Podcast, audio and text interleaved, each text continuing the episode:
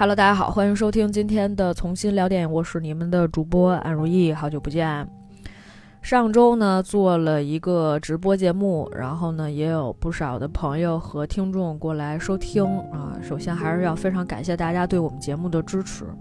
嗯，直播的这种形式呢，我们也是觉得挺新鲜的，毕竟是第一次搞，然后呢也是吸取了很多的这种经验啊。我跟花花老师聊得很开心，因为我俩其实。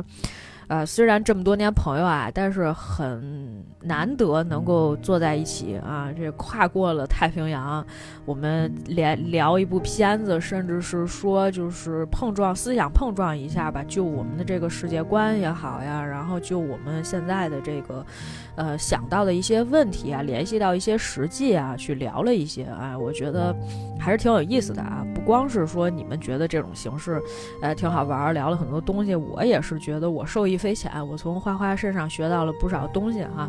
以后呢，我觉得这种形式我们可以继续采纳，就是将来我们也会，呃，就是尽量的去和不同的一些朋友去聊一聊片子，我觉得这样效果还挺好的哈。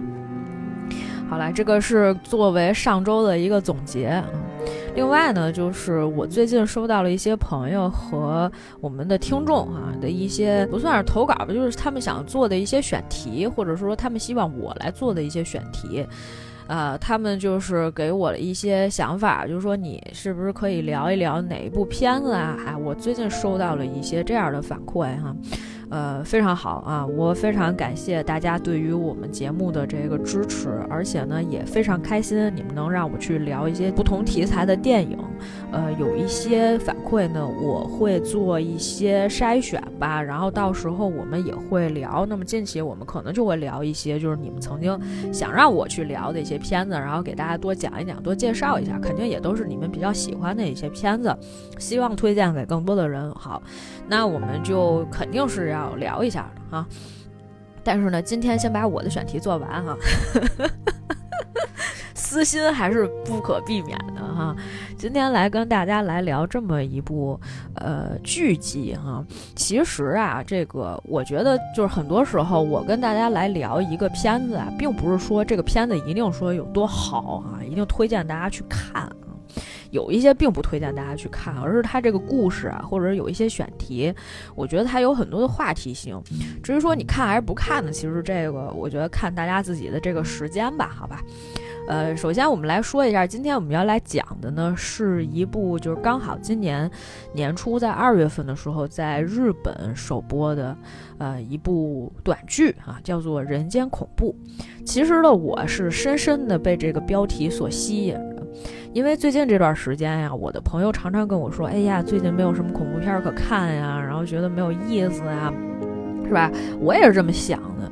尤其是进入三月份以后，就不管是圣丹斯的电影节，是吧？啊，每一年可能都会有一些还不错的恐怖片，然后陆陆续续的出来。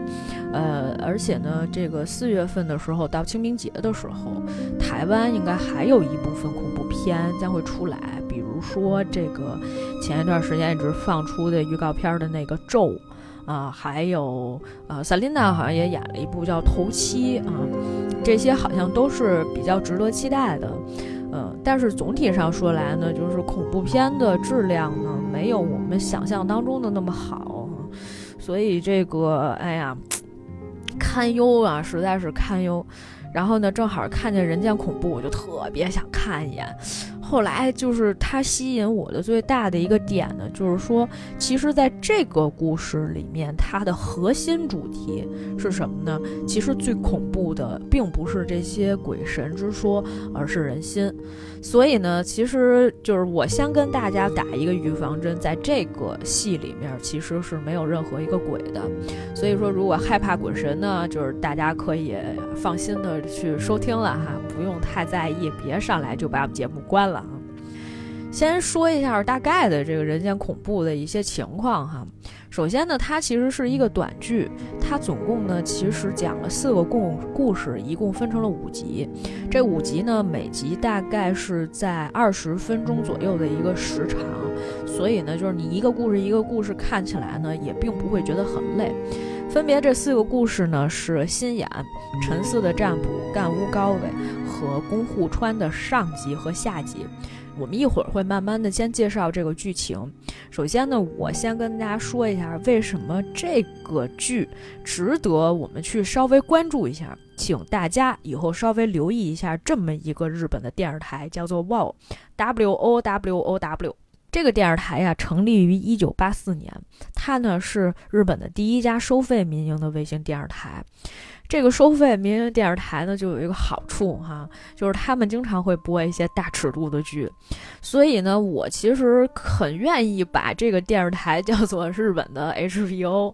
虽然它可能没有 HBO 的影响力这么大，但是呢，VOD 电视台呢，确实是他们出的一些剧的尺度会相对来讲更大一些，而且呢，也很喜欢玩这种伦理梗，就是如果口味比较重一些的朋友，或者是。是说喜欢这些，他其实基本上是走那种小而精路线的，就是说他会，呃，有一个比较吸引人的这么一个话题度的一个主题，然后呢，他会做一个短剧啊，我反正看的 WOW 电视台的剧里面可能短剧比较多一些哈。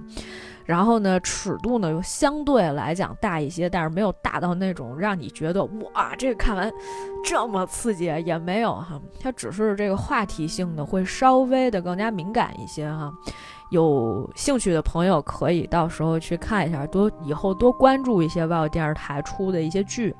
比如说，我好像上一部看的 WOW 电视台的剧就是《彷徨之刃》，那个剧好像也就是个五集左右，它四五集，也就是呃六集，哦，那个剧应该是大概六集吧，就是也是这种短剧的形式，然后又是东野圭吾的经典的呃小说改编的，其实大家有兴趣的时候可以去看一下。然后之前还有一个就是《贤者之爱》啊，我也非常非常喜欢，所以就是其实这个台的剧，哎，大家想一想，想一想哈，这个未来如果就是说哇新出了什么样比较好的剧呢，我们也会第一时间跟大家，呃，不管是在公众号上也好呀，还是在我们的这个节目里面哈，可以多跟大家呃提点一下，是吧？到时候就说，哎，最近有一个这个剧哈，尺度也挺大的，是不是？大家关注一下。哎呀，什么品味，什么品味？呃，然后呢，其实这个剧呢，另外的一个看点哈，我们先回到这个，别说尺度大不大这件事儿，我们回到这个主题上来。另外的一个看点呢，就是说，其实它呢，呃，所有的这四个故事全部是改编自江户时代的这个落语里面的一些呃故事啊。所谓这个落雨呢，像我不是了解特别透彻，但是没有关系啊，大家可以自行去百度。嗯，因为我刚才看了很多落雨的这些历史啊，太复杂了，我讲不清楚。因为你一旦讲什么呢，就是大家我们也得防杠，就是说，如果我这研究做的不是特别深刻呢，我只能跟大家讲，就是我们常规的认识啊和理解是这样的。至于说就是它到底是一个什么样，就是大家可以自行去做一个理解啊。从我们普通人的角度上来理解，它的这个落语的形式呢，可能更像是我们的这个相声，甚至是说传统意义上这种评书。总之呢，它是用比较幽默的形式去讲一个呃富有哲理的这么一个故事，或者说他在讲故事的时候呢，哎呃，除了就是说传达本身这个故事里面所带给大家的一些启示，另外呢，就是说他希望能够在这个。过程当中，哎，逗笑大家啊，具有一定的娱乐性质。但是呢，哎，非常没有想到，让人意想不到的是呢，你想想，这个叫《人间恐怖》的戏啊，它，呃，类型上来讲呢，其实确实是一个相对来讲比较惊悚的一个题材。它怎么会把一个幽默形式的 这个，呃，故事改编成一个恐怖形式的哈，是吧？也是十分的值得大家期待的。所以呢，其实本身对于我们一个这个创作者的角度上来讲，我很想看他把这个故事改成了什么样子，或者是说原先的故事是什么样子的，是比较好奇的。其实他是做了一个非常大胆的一种改良，甚至是说只是简单的一种尝试。而且呢，就是在这个剧集，它的形式是什么呢？前面大概啊十几分钟或者二十分钟，他会把这个故事演完。那么在结尾的时候呢，他们专门请。了一个这个落雨的大师啊，这个大师叫柳家乔太郎。会让这个大师呢来评判一下，说哦，这故事竟然是这样的。就是大师每看完一集以后呢，就会有这么一则点评，然后就会想问大家说，跟大家好像是也跟观众做一种互动吧，就觉得说，哎，大家觉得这种形式怎么样？这种形式非常好，你知道吧？就是给我们一个启发，就包括我在去年的时候也一直跟大家推荐的一部韩国的电影，叫做《资山鱼谱》，就是他们其实把很多他们这个经典的一些，不管是啊这个传统的一些故事，或者是说一些传说啊，或者是说一些这个历史性题材的一些东西哈，他们都呃变成了这个他们创作的一些灵感和源泉。呃，改编成了不同形式的这种电影，其实或者是影视剧作品吧，呃，效果其实还是挺好的。就是我们其实有这么多的历史哈，也是应该做出更多，就是更经典的一些。东西啊，包括这个，我觉得就是他们这落语也好，或者是中国传统的相声也好，还是有很多改编的空间嘛。包括这个是吧？京剧里面其实讲了很多的这种故事。我前一段时间看那个胡金铨导演的呃一本传记吧，里面其实也是提到了，就是他当年的很多创作其实都是来源于我们古代的一些流传下来的一些经典的剧目或者桥段，这些东西其实拿出来。如果翻拍成为哎影视剧作品的话，其实效果也还是不错的哈。嗯，这是一个我觉得将来我们创作的一个方向吧，哈，值得这个大家来思考一下。嗯，接下来呢，话不多说，我们来讲一讲这几个故事吧。嗯，首先第一个故事叫心眼儿。呃，这个所有的故事啊，其实都有一个非常。呃，强的这么一个历史背景，它大概意思就是说呢，在三百年前的江户时代，男女的比例呢大概是二比一，女性的选择权呢反而会更大一些。然后呢，就是说这个温柔呃而体贴的男子呢，比较受女性的欢迎哈。所以呢，第一个出场的人呢，是一个叫做梅喜的呃这么一个先生啊，他是一个盲人按摩师。这个盲人按摩师是由谁来扮演呢？是我们著名的日本著名的这个大渣男东出昌大饰演的啊。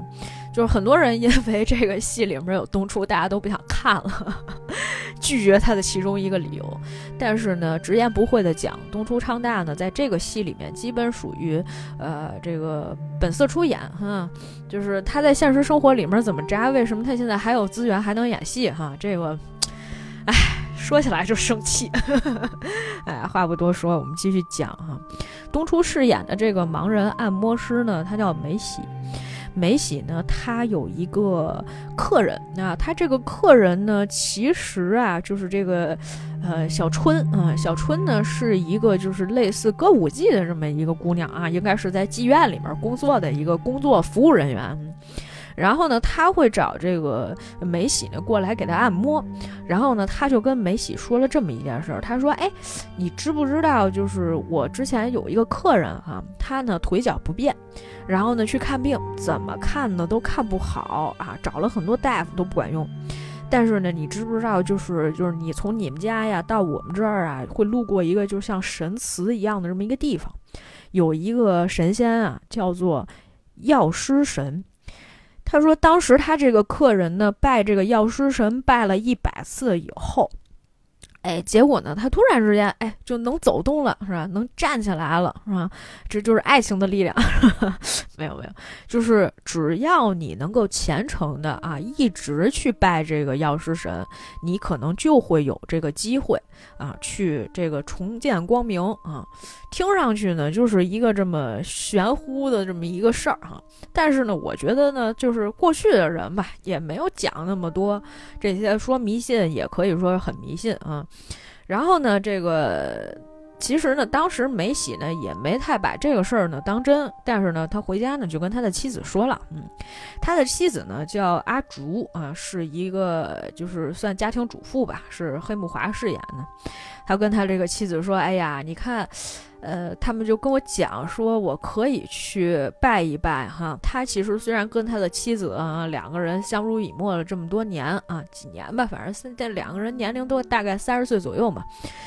哎，就是虽然跟他的妻子啊这么多年，但是呢，他从来没有看过他妻子的样子啊，是吧？他就抚摸妻子的脸，就说：“哎呀，这是鼻子，这是眼，是吧？”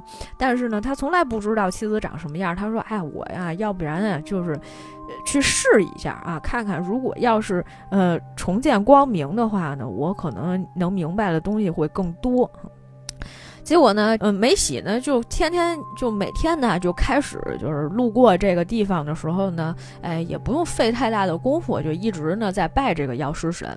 有一天呢，他跟他的这个男客人呢就聊到了这么一个话题，他这客人就说：“哎呀，他说你呀不要抱太大希望，为什么这么讲呢？他说因为阿竹呀也经常去拜，他说我就曾经看见我这个阿竹呀去拜我。”但是呢，你看你现在不是还是看不见吗？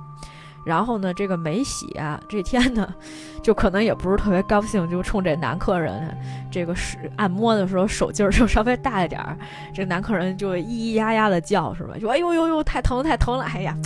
这个这你可以去，你可以去，你别这玩命了，跟我这是吧？然后这个梅喜呢，还是会每天坚持去拜这个药师神，而且他不光是拜这个药师神呀，他每天呀，这个回来的路上呀，都会捡一两块石头，就摸起来好看这种石头，他觉得哎这个好看，这个形状不错啊，虽然他看不见吧，但是他能摸，他他觉得这个石头不错的时候，他就会把这个石头拿回家送给他的妻子阿竹。阿竹呢，每天都会把这个石头收起来。这石头好看不好看呢？其实我觉得挺丑的。咱普通人啊，一看就是那种非常普通的石头啊。你一一一马眼扫过去，你就觉得，哎呀，大街上都是这种石头，是吧？捡什么捡呢？有没有必要呢？但是这是人家夫妻之间的情趣。然后呢，这个呃，他就有一天呢，终于就是当他坚持许愿许了一百天之后。他呢就回到家里面，哎，这石头掉在地上的时候，他说没关系啊，我我来捡呀。但是他不是得摸吗？他摸这个石头的时候，他突然发现自己能看见了。那一瞬间啊，他仿佛找到了光明啊。他的下一个任务就是在家里面赶紧看看他的妻子阿竹长得什么样子。看完了之后呢，哎呀，他就跟他的这个客人啊会去讲，他说：“哎呀，我觉得这个阿竹有点丑呀，是吧？”然后呢，他去给这个小春按摩的时候呢，小春也说，小春觉得说，哎呀，既然你看见了，是吧？我实不相瞒，我觉得啊，你长得这么帅，你跟这个阿竹啊，其实啊不是特别相配哈，你不如跟我在一起。结果呢，这一晚上呢，这个一姬小春呢就勾引了梅喜，在勾引梅喜的时候呢，梅喜因为抵挡不住女人的这个诱惑呢，哎，就上钩了，是吧？两个人正在亲热之时，突然，啊，屋外的这个房门就被阿竹打开，啊，阿竹说：“哎呀，既然你能够看见了，说这个还不如，我觉得你看见了之后呢，你这个心性反而变差了，是吧？那还不如直接就把你的眼睛弄瞎。”然后呢，这个阿竹就很暴力。就在此之前，阿竹是一个非常温婉的这么一个妻子，贤惠的妻子形象。但是在那一瞬间，突然之间，阿竹就把直接把他的眼就给弄瞎了啊！当时呢，血肉模糊。呃，在惊恐之际呢，梅喜突然醒了过来，发现原来只是做了一场梦。但是在这个梦里面呢，实际上他。就是当他梦醒的时候，他发现他还是一个盲人啊，仿佛一切事情都没有发生。故事的结尾呢，就是说，呃，其实这故事到这儿其实已经讲完了，但是故事的结尾他就给你留了一个扣子哈，就说这个男客人不是曾经讲过吗？说你不要抱太大希望，因为我发现每天阿竹都去拜，阿竹去拜的时候拜的是什么呢？希望啊，这个梅喜永远不要看到自己长得什么样子。这个呢，就是第一个故事啊。我们来简单的评价一下这个故事呗哈。本身其实东出昌大呢，在这个戏里面基本上属于一个本色出演啊。本来家里有娇妻，非得上外面找小三啊，而且招摇过市。呃，虽然在这个戏里面的男主角儿啊，这个梅喜先生没有像东初本人这么糟糕，但是呢，啊，也确实是，就是如果说你跟妻子相濡以沫这么多年，不能说你看见了之后你就禁不住诱惑，然后你就出轨了，这个道德感实在是太低了哈。另外一方面呢，就是很多人在看完这个故事以后，有一个感觉，就是因为阿竹是黑木华来演的嘛。然后黑木华其实本身长得并不丑，但是他却接了很多基本上就是属于 丑角的一些角色哈，就是感觉好像他很丑的样子。其实这某些程度上也反映了女性在不管在过去那个时代还是在当代啊。好像仿佛总有一种容貌焦虑哈。本来呢，我们在这个故事一开篇的时候，我们就讲过，就是说江户时代男女比例二比一，女性选择权更大这件事情。那我就。想说，那但是在这个主题里面，其实在这个故事里面，并没有扣上前面这个帽子哈，或者是说没有贴上这个背景。虽然说，其实这几个故事它的主题都是想讲，就是真正恐怖的实际上是人心。这个故事标题叫心眼嘛，心眼其实某些时候它是说你的，呃，眼睛其实是通向心灵的窗户，但是就是说你。光是眼睛看见，如果你心还是盲的，你看不到就是别人对你的好啊，就反而一下子就暴露了你的内心啊，就是反正就是通过你的某一些行为，还是暴露你内心的一些想法。你的审美只在于就是你。目光所及，你看到的是什么样子，然后你心里呢也是如此肤浅的觉得，哎，我就是喜欢长得美的、长得漂亮的，我也不管这人从前对我好还是不好啊，呃，一下子就都抛之脑后了。这个其实本身是一个就是呃私欲的这么一个展现吧。所以某种程度上来说呢，就是这个故事里面反映的内容呢，也都还是比较的传统哈，甚至是说在这个故事里面，每个人都有自己的这个小心思。除了阿竹想要绑住自己的丈夫以外呢，这个梅喜自己也是觉得说，哎呀，可能跟自己的妻子啊见到了自己的这个妻子以后呢，哎，生出了二心。嗯，总之呢，就反正。听完看完一故事，你就感觉这里面也没什么好人哈。然后那个男客人也觉得说：“哎呀，你不要抱这么大希望啊，是吧？你一个瞎子，你想这么多干嘛？”然后这个歌舞伎呢，就是小春也是觉得：“哎呀，有帅哥嘛，我就勾引他一下。”啊，总之每个人呢，可能都是有自己的一些私心在的哈。呃，这个不提倡哈，不提倡。但是呢，本身其实呢，很多的这个艺术作品啊，它里面其实会展现一些人类最黑暗的一些地方啊，在这些作品里面，就是它属于呃讽刺的这个目标啊，才这么开始讲的。所以这四个故事基本上都属于这样的一个逻辑哈，我们就先把这个逻辑哈带到我们看每一个故事里面要辩证的去看哈，怎么着也得是一政治正确的事儿啊。接下来我们来讲第二故事，叫做《陈四的占卜》。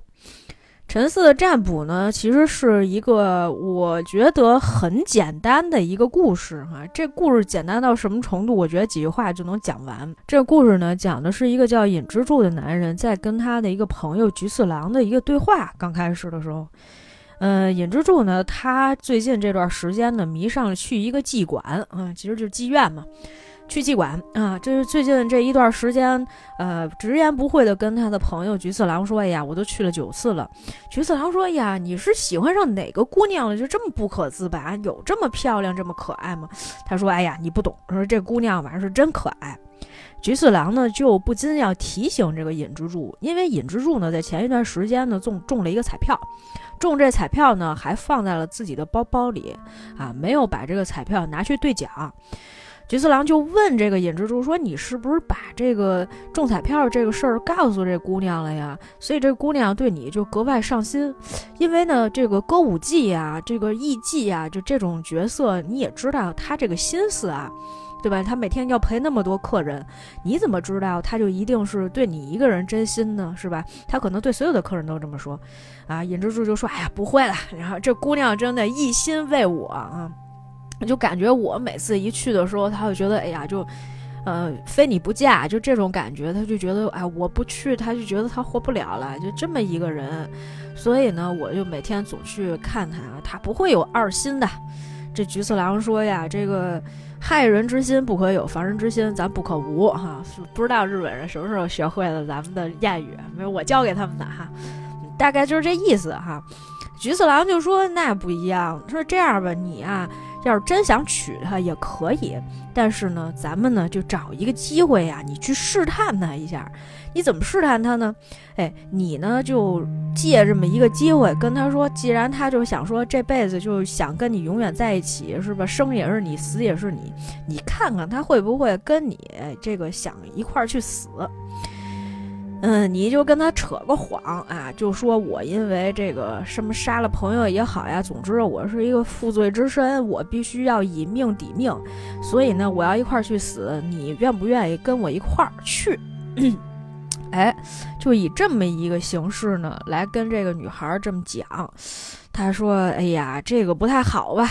虽然表面上这么说的。”但是呢，实际上他还真这么干了。嗯，他到时候呢就去到了这个啊妓妓院里面啊，跟这个叫阿玉的这个妓女说：“哎呀，我呀这个得得得去死了啊！说你是不是真的愿意跟我一起啊？”这个阿玉呢就表示说：“我生是你的人，死是你的鬼啊！如果你要是去死，那我也肯定不可能苟活于人世。那咱们就一块儿去死。”于是乎呢，这个。呃，尹之助呢就说：“那行吧，那咱走吧。”啊，但是阿玉就说：“不行不行，这个咱们呀得看时机，不能说咱现在就走，因为这样走呢，我觉得，呃，这个一定会引起我们店里面老板娘的怀疑的。那怎么办呢？这样吧，他说我呀。”把我身上这个值钱的一些东西啊，我留在这儿。他说：“虽然呀，我去死了，但是我从小呢，在这个妓院长大，我跟所有这些人都有感情。那我死之后呢，我想把我身边的一些，呃，身上的一些比较贵重的东西啊，我留给他们。然后呢，他说：，哎，我我留下了。然后就问这个尹之柱说：，那你有没有什么东西要留下啊？是不是给他们留一些呀？”哎呀，这个尹之助呢就半信半疑，于是乎呢就把他放彩票的那一个小包包啊，直接呢就放在了这个阿玉的这个桌子上。两个人趁着夜深人静的时候，深夜一起呢走向了一个就是特别深邃的一个湖边，打算呢投湖自尽。但是呢，在这过程当中呢，尹之助还是一直不停的就是怀疑阿玉对自己的这个心啊。所以呢，就一直在问他说：“哎呀，你真的要跟我一块儿去死了吗？”阿玉说：“哎呀，都到了这个时候，你怎么能不信我呢？是吧？”两个人走在这个漆黑的路上啊，就有这么一段对话。当时阿玉就说：“那这样吧，那你这个既然对我有怀疑，那我就先跳嘛，是吧？”然后呢，结果这个阿玉就。就是因为夜黑风高呀，是不是？当这个尹之柱听见扑通一声的时候，他赶紧就去找。他觉得，哎呀，自己做的这个事儿啊，实在是，呃，怎么讲呢？有悖这个伦理哈。虽然说他是为了一心想去试探这个女孩到底对他是不是真心，但是呢，也没必要说非得试到最后一步。当这个女孩真的跳下去的时候，才觉得，哎呦，我这怎么能不见黄河不死心，不到南墙不回头啊？我是不是也得去找找他呀？就想说，哎呀，阿玉呀，阿玉，这刚说到一半呢，没想到呢，就身后突然有一个人把自己一下子推到了湖里。这个人呢，也不是别人，那就是阿玉。原来呢，之前阿玉呢用一块大石头假装是自己，不就扔下去了吗？我不是刚才一直就跟大家铺垫，我说这个夜黑风高嘛。因为天天气实在是太暗了，这个镜头给的也特别暗，你就感觉啊，你就看不清楚。但是呢，就是实际上哈，如果我们真的要按现实逻辑来推的话，虽然晚上是很黑的，但是实际上呢，这个人的眼睛啊是有适应黑暗的这么一个过程的，它不可能就是说你完全都看不见。你慢慢适应黑暗的时候，你是能看清楚的。虽然我们的视力可能没有那些动物它那个夜视的那个眼睛啊，这么能看清楚，尤其是远处的物体。但是呢，实际上近处你还是能看清楚。你不行，你就拉着阿玉一块儿嘛，对不对？这很简单的事儿。但是呢，反正啊，尹之助呢一下子就一命呜呼了。结果呢，这个时候呢，橘色狼正在家里面，突然之间这阿玉就来了哈。推开门啊，我们也明白什么意思了。阿玉就突然说：“哎呀，说那个我想嫁给你，我想一心跟你好。说那个我现在就可以赎身了。”他说：“你怎么回事啊？”这阿玉说：“因为呢，我拿到了一张彩票啊，是一个客人留给我的彩票，我现在就可以赎身了。”橘色狼一看，哎呦，大事不妙呀，是吧？然后呢，结果就说：“那你这彩票从哪来？”他说：“哎，我就把一个客人呃推下了水。”好家伙的，这个菊次郎一下就拍住了脑门儿，是吧？心说：“好家伙的，因为这个试探，他把自己的好朋友害死了。”在这个故事里面啊，其实骆雨家呢就曾经做了这么一个评论哈，这个柳家乔太郎这个老爷子，老爷就说：“哎呀。”这故事怎么讲的这么黑暗呀？他说：“你知道我们原来讲落雨的时候，我们这个故事哈，虽然前面可能都差不多，但是后面呢，是因为两个人互相试探，实际上呢，他们都是虚情假意。于是乎，在这故事里，并没有阿玉害死尹之助这么一说，只是说呢，两个人都用大石头代表自己，然后把这大石头推下去了。结果后来呢，当两个人在碰面的时候呢，场景就一度很尴尬。”因为其实我还是回到我们刚刚在讲完第一个故事的时候，我们做的那个点评哈，就是呢，其实呃本身嗯在这个系列里面，他想营造的氛围就很像我们之前在讲《世界奇妙物语》时的那种感觉是一样的。他希望讲的是人心当中最恐怖的地方啊，这个鬼神什么之类的不可怕，但是呢，人心确实是很可怕的啊，是很可恶的那。所以呢，这个害人之心不可有，防人之心不可无，是吧？果然菊次郎说的都是对的，是吧？哎，这个开个玩笑，开个玩笑哈。嗯，然后呢，我们来看第三个故事啊。第三个故事呢，之前呢，我跟大家在做介绍的时候跟大家说的，这个叫干屋高尾，实际上呢，它还有一个名字叫做染房高尾。染房高尾的意思就是说什么呢？它其实呢是把两部分完全都分开做的。第一部分呢是说什么呢？其实呢，染房里面啊有这么一个男孩啊，这个叫做九藏的男孩呢，已经很久没有出去工作了啊，住在这个染房老板家里面，天天跟屋里面就那一躺榻榻米是吧？其实也不太舒服，硬了吧唧的那床，哎，就跟躺地上差不多，啊，也也不工作啊，天天跟这躺着。老板就过来找他了，说你这个怎么回事啊？你怎么也不工作呀？九藏就说了：“哎呀，我呀病了啊，我这个得了一个 相思病。嗯，哎呀，人家老板就说了，你一个大小伙子得什么相思病？人一般都大小姐才得相思病呢。他说：哎呀，这个我确实是得了相思病。我呢喜欢上了一个人，我喜欢上这个人呢，我就每天对他朝思暮想。”老板说：“这事儿也简单呀，你是跟喜欢谁了？那没关系啊，我们可以去把这个姑娘什么聊一聊啊。这个到时候跟他一结婚不就完了吗？这个事儿很简单呀。说那个是不是啊？隔壁家的谁谁谁啊？哪个小女工呀？还是那个水果店里面那帮工呀？是哪个小姑娘呀？结果呢，这个嗯，九藏说句什么？我喜欢的是她。哎，墙上呢就有一幅画。”这幅画里面画的是谁呢？这个浮世绘上面一样的这个女人呢，叫做高尾太夫。高尾太夫是何许人也呢？这是一个青楼里面特别有名的一个花魁，就很多人啊都非常喜欢她。这个我们在过去古代故事也很喜欢这样，就是不管是这个风流浪子呀，还是说这个呃这个诗人文人雅客呀，都特别喜欢这种青楼花魁嗯，是吧？因为。你你你要说吟诗作赋吧，他可能也会一点，稍微有一些文采。如果就是他还有一些艺术细胞，是吧？有一些才艺，啊，再加上嗯能言善辩啊，情商再高一点啊，这样的人才有可能，再加上长得好看，这样人才有可能成为花魁。所以成为花魁的人呢，一般都是万众瞩目的，差不多一个顶级偶像的这么一个程度啊。这是老板说的顶级偶像，这可不是我对啊什么人的一些。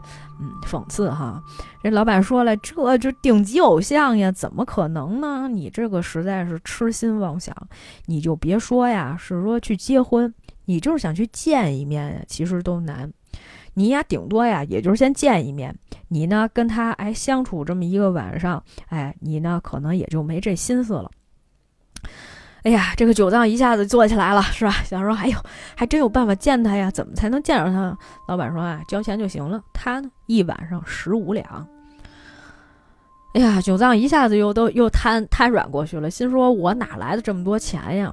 老板说啊，也不是不可以。你看啊，你一年的工钱呀是五两，那么你三年的时间呢就可以凑够十五两了。那我顶多就是什么呢？你的饭钱啊，我就不给你扣了，是吧？啊，我管吃管喝管住，是吧？但是呢，你这个钱我帮你收着。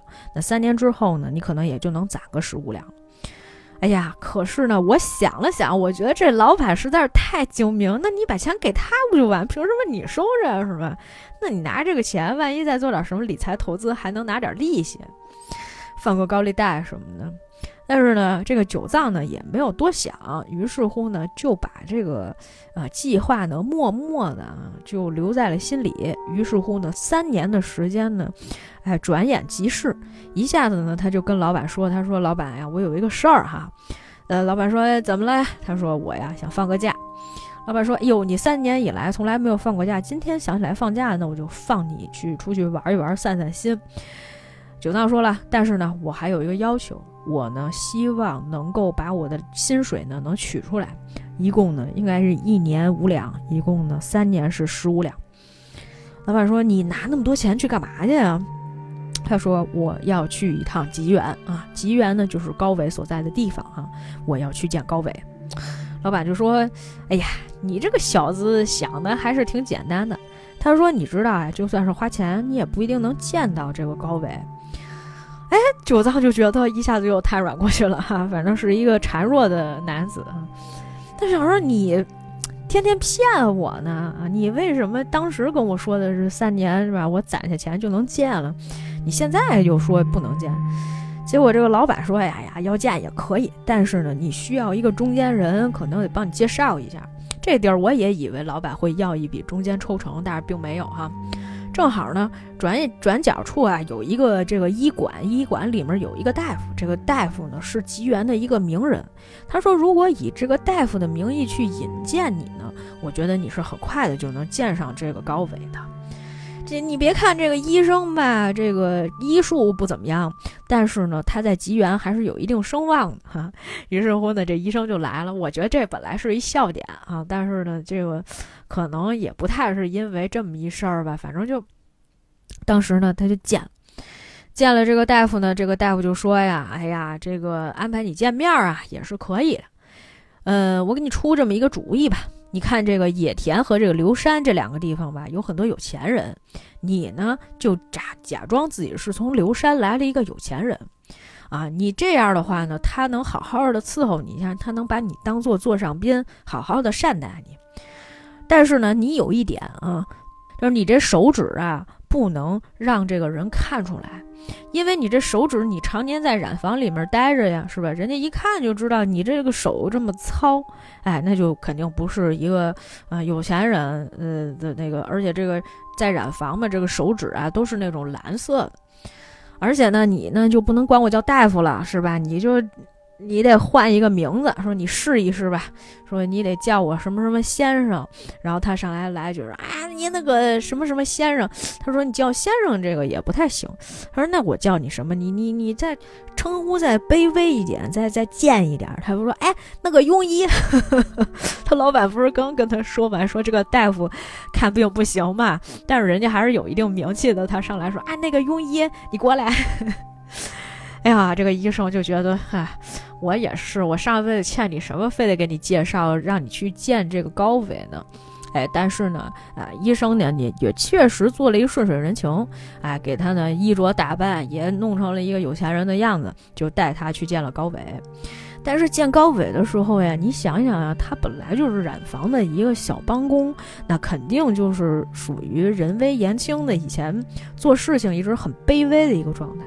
所以他刚开始见高伟的时候呢，根本就不好意思看着人家，而且不停的跟对方道歉，是吧？结果呢，这个高伟就说：“哎呀，您看您这个也不用跟我这么客气啊，你没有道歉的必要，毕竟呢你是我的客人，是吧？啊，我就好好服侍你就行了。”结果呢，这个九藏呢还是一直在那说：“哎呦，对不起，对不起，对不起。”他说：“你看，你看，你怎么还这样呢？”哎呀，结果呢，这两个人本来就是聊一聊天儿啊，虽然酒藏呢也很局促吧，因为第一次嘛，结果就是他就想说，哎呀，那就这样吧，是吧？晚上就是本来是说只是陪他喝一喝酒、聊一聊天的这个，呃，本来只是跟他喝一喝酒、聊一聊天儿。那但是呢，呃，这一天晚上呢，高伟呢还是陪他睡了。嗯，简单的说啊，对。结果呢，这个第二天早晨一起来呢，啊，这个九藏还是有点不好意思。他就看见窗边的这个高伟的时候，就想说：“哎呀，真好，昨天晚上真真幸福啊！”但是呢，我可能要走了。这个时候呢，高伟问了他一句话：“那你什么时候再来看我？”九藏说：“那我可能得三年以后才能看你了。”高伟就问：“为什么呀？”九藏说：“我呢有必须三年才能来的理由啊。第一开始呢也没有直白说，当时呢这高伟也不太乐意啊。”九藏一看女神生气了，那就只能实话实说。他说：“我呀，并不是一个有钱人。”哎，高伟本来也很尴尬，心说：“昨天晚上不用陪睡的，你早说你不是有钱人啊，是吧？”我觉得就是这种心态。他说：“哎呀，但是呢，就是我实在是太喜欢你了。我只是染房的一个小帮工啊，但是呢，我攒了三年的钱，我才过来看你。”高伟呢，后来就觉得：“哎呀，我可能也是被你的这个真情所打动了吧。”他说：“你呀，再等我一等。”他说：“呀，我明年三月十五的时候呢，我就不是花魁了。我呢，就是跟这个地方呢就已经约满了，我也不想做了，我想金盆洗手不干了。到时候呢，你可不可以哎，我来娶我？”他说：“你以后呢，也不用来吉园找我了，你就乖乖的回家等着我就行了。我呢，哎，等到明年三月十五的时候，哎，我赎了身啊，这现在其实也不用赎身了，就相当于约满了，那我就不做了。”到时候呢，我就跟你一块儿生活。哎呀，这个九藏觉得不可思议啊，简直像做了一场梦一样啊！这但是，然后呢，也就答应了高伟的这个要求。结果呢，后来果不其然，哎，这个高伟真来了。来了以后呢，两个人呢就开始了幸福的生活。但是呢，就是还是相敬如宾吧。九藏呢，每天还是继续工作。但是有一天呢，他因为回家晚了，说是跟别人在这个外面说两句话，好像说是一什么什么小姑娘啊。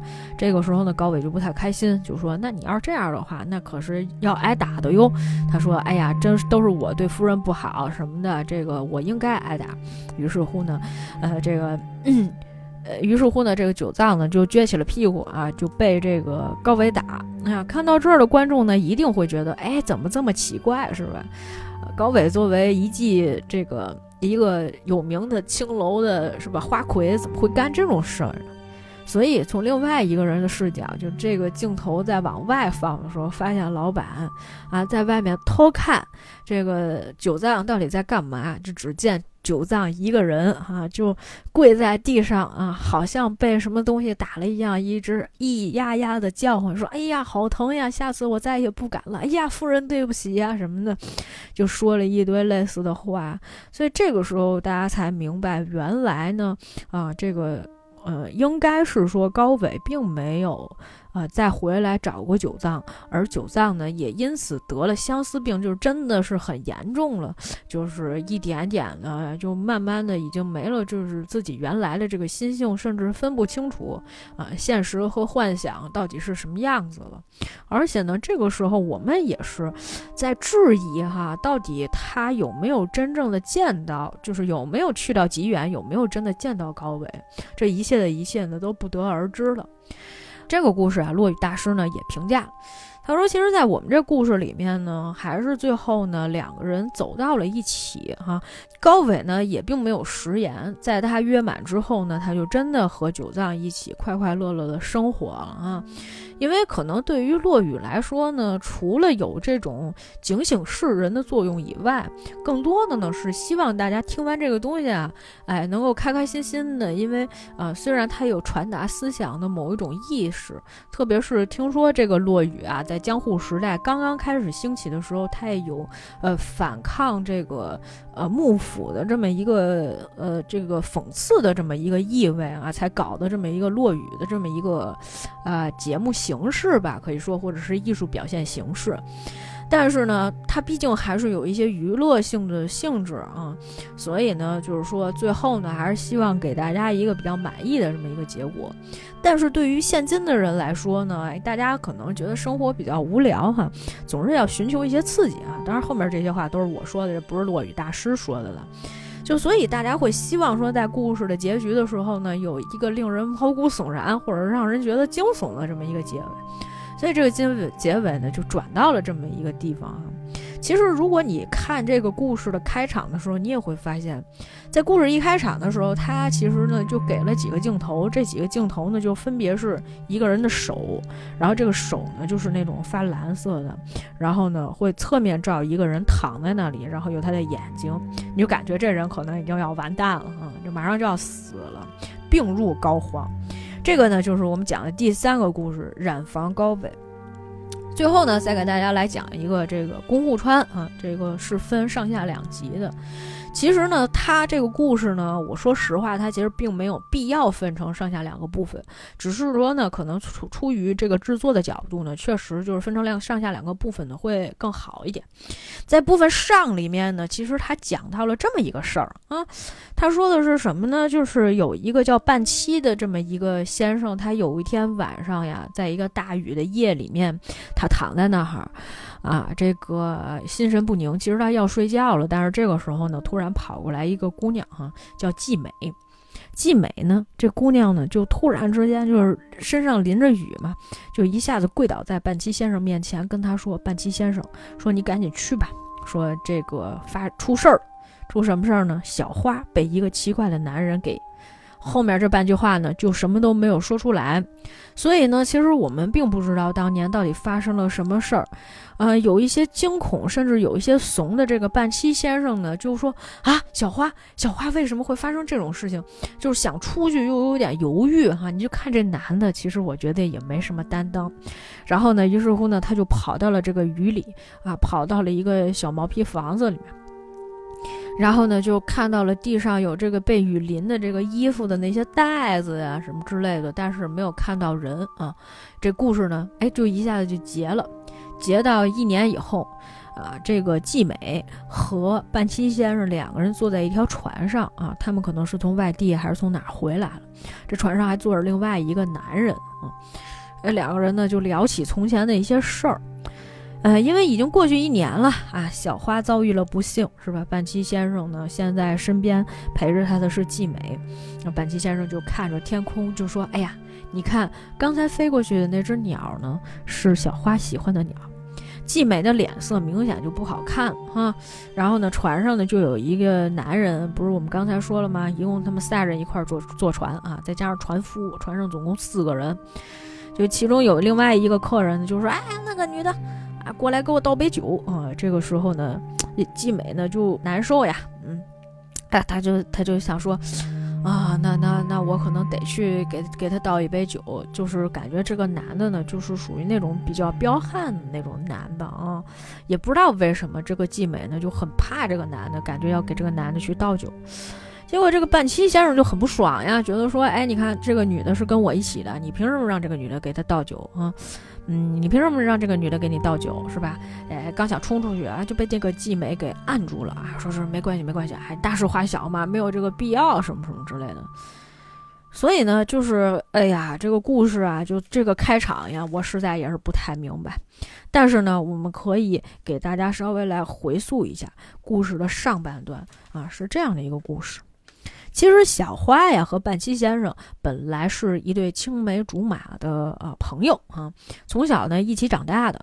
然后呢，这个小花呢有一天呢就跟这个半七呢想两个人这个半七要走了嘛，小花呢就想亲近这个半七一下，可是半七呢一直在往后退。小花就说：“哎呀，你看我这个年龄也不小了，家里呢有人过来说媒，所以呢我觉得，哎，我这个年龄也差不多了。”如果我不能推掉这门婚事呢，我可能也就要嫁过去了。我们以后就没有什么见面的机会。说着呢，转身，这个小花呀就想往外走。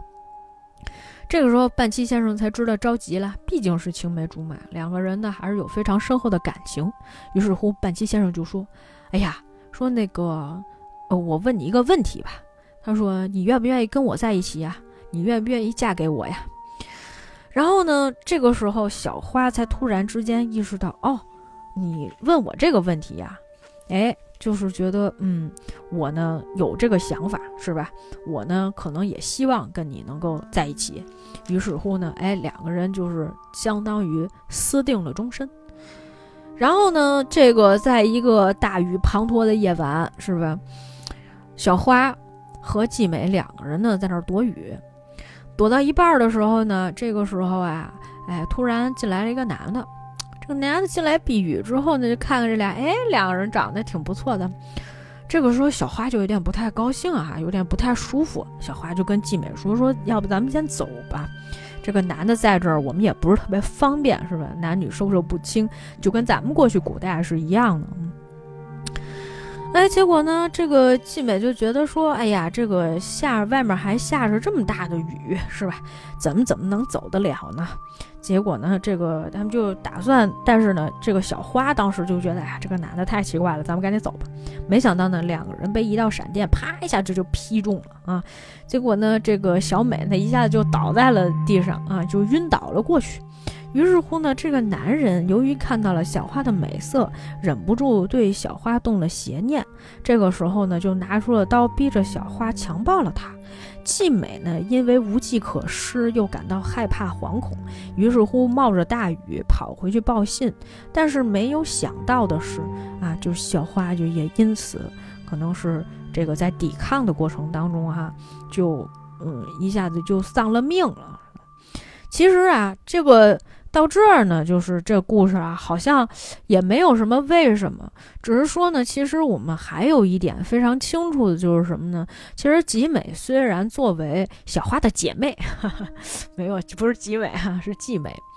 虽然季美呢作为小花的姐妹啊，应该是闺蜜的身份，但是呢，实际上她还是喜欢了小花的这个青梅竹马的，嗯，和小花青梅竹马的这个呃伴。半半七先生，嗯，但是呢，一直以来都因为两个人呢实在是太情投意合了，所以没有任何插一档子、插一脚的这么一个机会。但是没有想到呢，哎，小花这个既然已经嗯死了，是吧？他就觉得那我是不是可以陪着半七先生一起？但是他却没有想到，半七在小花死去的这一年的过程当中呢，仍然不断的想起小花这个人。然后呢，更要命的是什么呢？哎，你突然之间发现这个船上啊，坐着的这个男人，就是让季美倒酒的这个男人，其实就是当年强暴了小花的那个嫌疑人哈啊，我们叫嫌疑人，其实我们就说的就当他是那个就是那个男人哈，我们一一我们后面都会用那个男人来代替。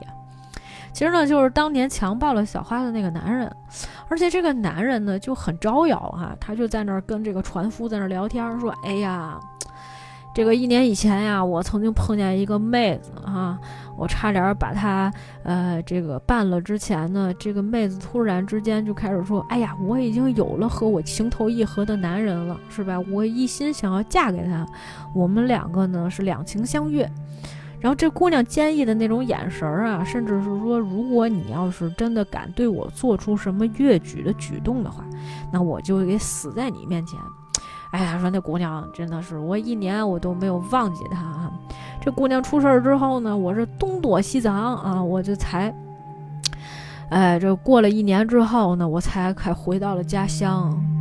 结果呢？这个时候呢，本来就是说大家已经要下船了哈，就是这个男人还在那讲，哎呀，当初那个妹子啊，真的是哎，就想讲这些事儿哈，就是恬不知耻。这个船夫也觉得就说，哎呀，你差不多得了，你别在这儿说了啊，是吧？季美也跟他说，说你不要再讲这些了啊，是不是？船夫，咱们能不能快一点？但那季美就说这个让船夫快一点，那个男人就不高兴了嘛，就说，哎，你这个女的。啊，你这个女的，我说这些事儿跟你有啥关系啊？是吧？你过来，你过来，你你给我倒杯酒吧。说你们两个人是怎么回事啊？是怎么就感觉像偷情的夫妻一样呀？是不是你们本来也不是一对儿啊？啊，出来偷情的吧？说的一些话就特别难听，特别刺耳啊！当时呢，季梅也有点受不了了。当这个船终于靠岸的时候，当众人要下船的时候，这个时候半七先生突然回转过了头来，问这个男人说：“你之前啊就曾经侵犯过一个女孩，说你还记你当时都做了些什么？他说我能做什么呀？是吧？就是这姑娘对吧？对我也。我可有劲儿了，可带劲儿，可有意思了，啊，就说的这个话说的很难听，然后他就说，哎，这姑娘别说长相了，她连她叫什么名字，我现在都还记得。然后这个半七先生说，那你说她叫什么啊？她叫小花。哎，你看这个。这个男人手里面还握着小花当时的一个红色的那个梳子，半七先生当时呢就气不打一处来，就说：“好，那你给我从头到尾讲一遍，当年到底发生了一些什么？”这个时候呢，季美就突然之间忍不住了，一刀呢就刺向了身边的这个男人，然后一直在不停的跟半七先生说：“没错，他就是当年呃强暴了小花的那个男人，是吧？甚至是说让。”小花去死了，所以必须得把她弄死。就是说，我要为我的姐妹报仇。然后呢，但是实际上呀，在这个男人的回忆里面有这么一段：小花呢是曾经要求这个男人粗暴的对待她。这一段就莫名其妙，你知道吗？就是当这个男人说，呃，这个半期突然觉得说，哦，这个男的就是当年强暴了小花的那个男的，这个男的就说，哎呀。哎呀，当时我也不知道这女的咋了。这个女的突然之间要求我对她粗暴的对待她啊，要要跟我在一起什么的。哎呦，我当时也很慌。季美呢，当时也很慌，就一下子拿刀呢，把这个男人给捅死了。那么我们就不得不猜测说，这个季美啊，当年可能跟这个男人发生过什么。所以呢，从这个故事的另外一个叙述视角里面，季美有这么一段回忆。这段回忆里面是这样的：季美当时呢，其实是很羡慕小花和半崎先生在一起的。然后小花就说：“哎呀，你知道吗？我之所以会答答应嫁给半崎，是因为我在等待更加优秀的男人出现。”他说：“哎呀，这么说吧，他说这样吧，你呀，帮我一个忙，你呢去告诉泰柱先生。”说我要跟别人成家了。另外呢，我和菊藏先生的关系，我可能想再保留一段一段时间。在这段规划里面呢，我们会发现，突然之间发现，原来小花身边有这么多男人。哎呀，这个反转有一点点吓人啊。所以呢，实际上在季美眼中的小花和半步先生眼中的小花就完全不是一个小花。嗯，他呢，其实呢是想说。呃，小花呢，实际上呢有很多男人，不止半七先生一个男人。但是呢，小花跟这个呃，但是呢，小花跟季美说说，其实啊，不管有多少个男人都不要紧，只要你在他面前装作我心里只有你一个的样子就可以了。然后呢，他顺便又跟季美说，你要是敢告诉半七，我就杀了你。这个时候呢，上半段的故事呢就结束了。在这个故事里面呢，我们得到了一个反转点，就是原本呢，我们以为只是说这个小花当年被人点强暴，而且被人杀死了，然后这个半七先生呢对他有一些愧疚。一年以后呢，哎，这个季美呢一直陪着半七先生，本来两个人就要成就好事的时候啊，就是结婚哈。这个时候呢，在船上又遇见了当年曾经强暴过小花的这么一个人，但是呢，强暴小花这个人说出来的话呢，又觉得哎，小花的意识里面怎么如此之开放，希望对方能够粗鲁的对待自己。于是乎呢，这个季美呢，以复仇的方式将这个男人一刀捅死啊，一刀毙命。然后这个时候呢，突然之间，呃，这个呃季美的视角里面，小花又是一个嗯，怎么讲呢？实际上是一个渣女啊，就是脚踏 N 条船，嗯，就这么一个女的。哎呀，这个一下子啊，就感觉很多条线很复杂，不知道谁在说真话，谁在说假话，总之有一些复杂。落雨大师呢是这么评价的，他说：“我们从来啊，其实这个啊，宫川宫户川呀，确实是分上集和下集两部分。但是通常情况下呢，我们只演上集，不演下集。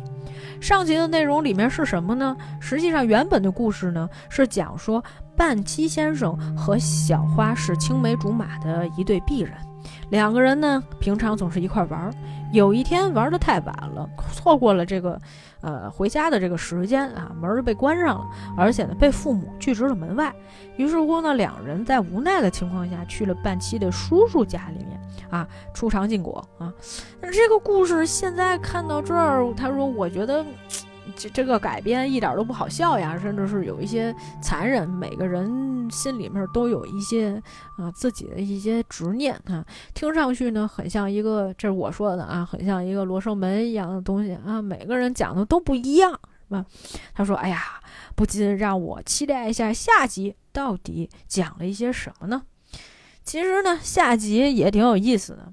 啊，这上集里面啊，实际上有这么一个点，我们跟大家讲，就是当时呢，这个半七先生啊，也是一个渣男啊，因为他呢跟这个小花两个人呢，虽然就是订婚，但是呢还没有结婚之前呢，哎，他就跟这个小花初尝了禁果啊，是吧？而且呢，这个小花呢就曾经问了半七先生这样一个问题，他说，在你喜欢的人里面，我到底排第几？这个时候呢，啊，当时这个半七先生就在那想说，爸爸妈妈、爷爷奶奶、姥姥姥爷、叔叔婶子、姑姑姑啊，数了一堆。他说，但是小花，嗯，也是我生命当中很重要的一个人呢。哎，我第一开始以为他前面念那一堆肯定是开玩笑，最后也会哄着小花说：“那你当然是我最重要的人。”他没想到说了那么多亲戚啊，最后才说小花。就是我觉得这种直男思维是非常害人害己的。大家哪怕说假话，以后也不要把这种话直接跟你的女朋友讲，好吗？这是我奉劝给我所有的男性听众的一句啊忠诚的啊话语，希望大家能够听进去。接着说哈。所以呢，小花有的时候会觉得有一些无聊。回到小花的视角里，其实她一直在想找一个对自己一心一意的人。半七先生其实对他来说并不是一个可能最好的选择，所以他一直在等着说这个万中无一的这么一个男的。于是乎呢，有一天当他们去避雨，他其实也不太想跟这个男的发生什么。之后呢，突然这个男的在强暴他的那么一瞬间的时候，这个小花醒过来了。小花呢用非常坚毅的眼神跟他讲：“我呢是一个已经跟别人两情相悦，要共度一生的一个人。如果但凡你对我做出了越矩的举动，是吧？那我将会啊毫不留情，我将死给你看。”这个男人一下子就被这个女的震撼住了。这男的甚至当场表白。这男的说的意思就是说：“哎呀，我长这么大呀，从来没有见过这样像你这样刚正不阿的一个女孩。你是如此的坚毅勇敢，我对你一见钟情。我觉得咱们俩人天生一对儿。至于这天生一对是怎么来的，我不太清楚。”这男的就开始对这个小花表白，他说：“我想把我的人生都交给你。”然后抱住了小花啊，我就感觉这男的跟中邪了一样，也不知道为什么。你原本不是应该只是为了他的色相吗？怎么突然之间改邪归正了呢？他说：“虽然我干过很多坏事，但是我觉得我应该。”就是跟你在一起，嗯，是吧？这个小花呢，突然之间就哎愣住了哈，绷不住了哈。这个男的就想说，哎，算了，我这赶紧走吧。呃，结果呢就被这个，但是呢被这个小花拦住。这个小花说：“我想让你这个粗暴的对待我。”这男的说：“你是不是有病呀？”啊，这个小花就说：“我呢其实一直想要找到一个更爱自己的人。我觉得半七没有这么爱我，但是你却不一样。我感觉你刚才跟我说的那些都特别真诚，是吧？但是这个男的呢，其实并不想听小花说的这些乱七八糟，他想赶紧走，他就推了一把小花。下意识的里面啊，这个小花被推到。了以后撞到了一块大砖头，啊，这这个起来以后，这个满头满脸都是鲜血，然后还在抓着这个男人的大腿，说：“哎呀，你把我带走吧，我不想跟半七先生一起生活了，是吧？你这个好好的，就是你可以好好对待我，哈，我们共度一生，什么这那的。”这个男的就觉得，哎呦，好像可摊上大事儿了，嗨，我也负不了这责任，我赶紧跑吧，他就跑。跑到一半儿的时候呢，这个时候呢，他就看见了这个季美。季美呢，当时就想说：“你为什么做会做出这样的事情？”他就说：“那我就放任你，说你再也不要回来了，说你赶紧走吧。”于是乎，这个男人就落荒而逃。哎，回到这个一年后的这个时间节点，季美呢不是捅了这个男人一刀吗？在船上，然后季美就跟半七说：“那你快杀了这个男人，我们就可以把一切都了结了。如果我们给小花报了仇，那你以后就再也不用怀着这种愧疚之心活下去。我们也可以就是喜结连理，是不是结成一对夫妻？我不管怎么样，我都会一直陪着他的。于是乎呢，哎，这个怂人半妻啊，就真的是啊，把这个男的给捅死了哈。但是就在这个时刻，半七还是很伤心，就觉得哎呀，小花呀，就跟那哭，是吧？然后季美就觉得，既然你都已经大仇得报，你现在想的就是满脑袋想的还是小花这个人，那我对你又有什么意义呢？于是乎，这个季美从她的头发上拿出了一根簪子，然后就扎在了自己的手腕上，呼呼流血啊。这个时候呢，这个啊半七先生才知道心疼她。哎呀。这故事讲的，我感觉是这个 N 多渣男渣女啊一起狗血的故事哈。当然，在这个故事最后的呃结尾的时候呢，也有这么一段反转。这段反转是什么呢？就是啊，实际上这个男人呢是季美找来的。这个男人呢之前一直一心一意的喜欢季美，季美就觉得如果你要是喜欢我，那你今天晚上就去干一个事儿。过一段时间呢就会下大雨，我呢会带着小美来到一个房间里面避雨，那你呢就假装是一个无恶不作的坏人，然后把他强暴。这个时候，这男人也觉得说：“哎，我不想干这个事儿。”季美就觉得：“哎，那你既然是吧这么喜欢我，你难道不能为我做一点事儿吗？”他说：“在我心里，我最讨厌的就是小花这样的女人啊，朝三暮四，朝秦暮楚啊，谁都喜欢她，凭什么呀？为什么呀？她这么渣，为什么这么多男人喜欢她？”所以呢，就是这个时候，我们也能明白，就是当时啊，其实这个男人只不过是被季季美利用的这么一个人。他中途的时候，他突然之间意识到，说我不能对小花做出这样的事。小花是一个很忠贞的一个人啊，是一个有节操的一个女孩，她不会做出像季美这么恶毒的事情。但是他却没有想到，小花只是想找到一个更加喜欢自己的人，甚至是有一些失去了理性的，想让。这个男人对他做出一些啊粗鲁的行为和举动，他觉得这小花也挺奇怪的哈，说就反正这几个人里面呢都没什么正常人。第一，男人没有担当；第二，女人总是干一些呃让别人觉得为爱做了很多更加呃这个疯狂的事情哈。所以呢，就是其实呢，最后在这个结尾，就是其实这就是已经是结尾了。然后我不是跟大家在之前也讲过吗？就是说这个剧里面呢，还有一些比较有意思的地方，就是说这个落雨大师呢会在结尾的时候做一些点评。在这一集结束的时候呢，哎，这个落雨大师呢还跟这个就是这个宫川宫户川的这个呃编剧啊聊一聊啊，这个编剧呢用了一个什么？管搜拉米啊，这个管我不知道咋说，反正就是就是这个搜拉米啊桑啊，这么一个女编剧啊，跟她也聊了两句啊。然后呢，他们在聊这个呃剧集的时候呢，这个落雨大师就想着，他说在这个古典剧目当中呢，哎，只有呃惨而已哈，就是上半段呢讲的就是半七和小花相爱的故事，下半段呢以小花遭遇了杀害为主，只讲说这个小花有多惨。但是呢，呃，首先呢，啊，在这一次的改编过程中呢，加入了季美的这么一个角色，使人物的关系变得更加的复杂。另外呢，就是他出了很多多重的反转啊。然后这个编剧就觉得说，因为我们要扣主题啊，我们的主题是恐怖的人心，所以在面对这样的主题的时候，我们所做出来的这个像命题作文一样的呃这个剧本呢，肯定也是要呃映射到这个人心是多么恐怖的。我觉得作为落雨大师来说呢，也是能够理解的哈。落雨大师也讲说，其实呢，他这里面呢有对人性、对欲望最真实的展现。这个人呀都是残酷的，只不过呢，我们原先是用比较幽默的方式来讲述出来。你们用这样的一种呈现方法，同样也是一种艺术上的一种表达。大师呢就说了这么一句总结的话，他说呢，如果是这个什么都没有的生物呢，也没有了魅力而言，是吧？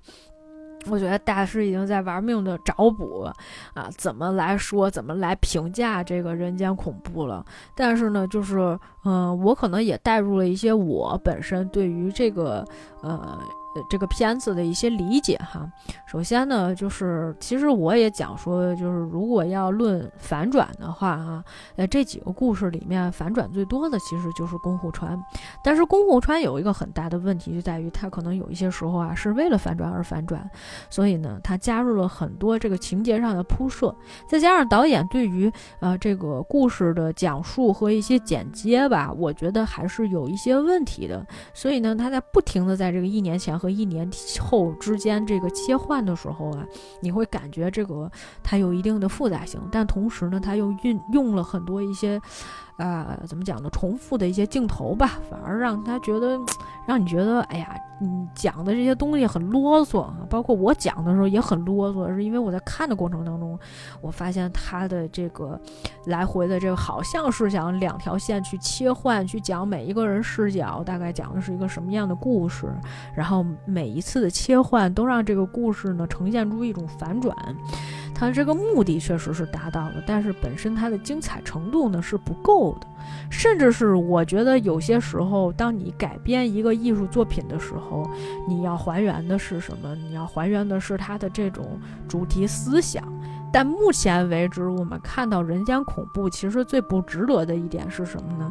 它其实已经规定了它的这个核心思想是什么，所以导致就是说，在编剧创作的时候，可能也会遇到类似的问题，就是你既然要让我讲的是人心，那所以我的落点并不可能是一个 happy ending，一定是让人觉得有一些毛骨悚然或者是细思极恐的一些点。